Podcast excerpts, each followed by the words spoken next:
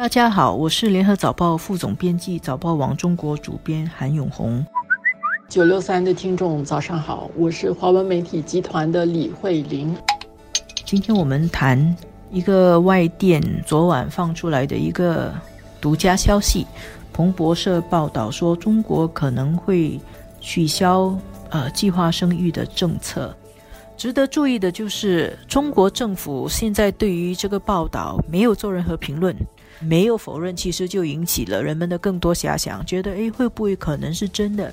也许中国明年会全面放开，那么以后中国的夫夫妇爱生多少个孩子就可以生多少个孩子。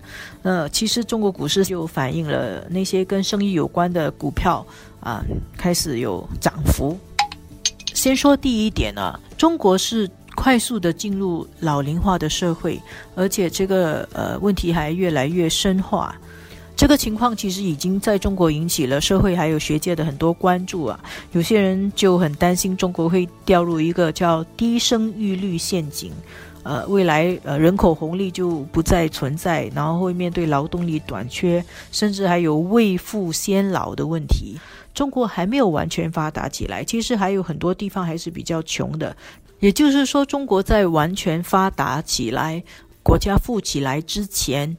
它的劳动替代率，呃，就会开始面对不足，那么呢，这就会拖慢中国的经济增长速度。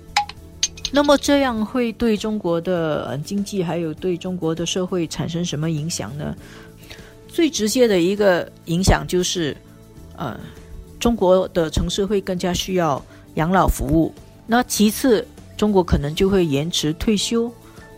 第三。中国经济的发展速度，呃，呃，慢慢的会开始受到人口老龄化，呃，劳动力替代率不足的影响。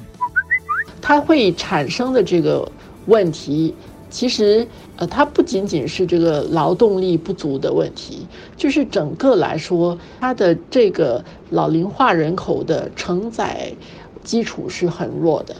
很多方面准备不充足的话，你想现在他的年轻人的呃压力很大，一对夫妻就要养呃家里四个老人啊。我们从这样去算，这这个压力本身其实是很大的。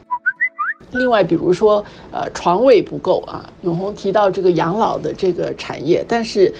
这个呃养老的产业并不是说要上来马上就就可以上得来的。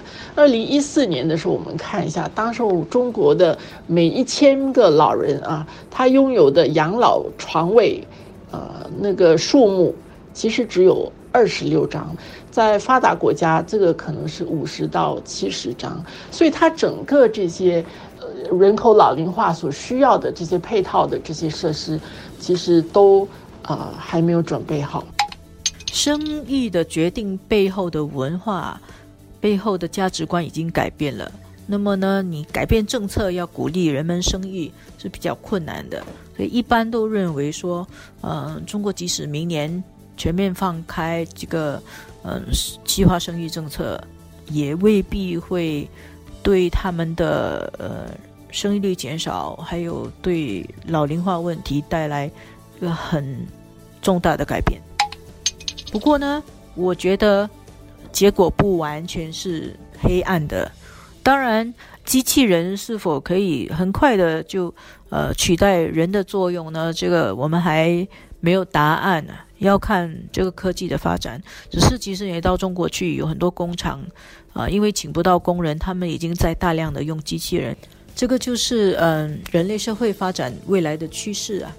效率的提升、人口的减少、人工智能还有机械化程度的提升，都是我们即将面对的未来新趋势的一部分。呃，永红觉得说他是比较乐观的，就是毕竟还是人还是很多。但是因为它的人口基数很大，它的人很多，它的那个问题其实我觉得是更复杂。其实我们也看到，中国确实是在人工智能这方面的发展也很快，但是就是刚才所说的，这是需要有一个过程的。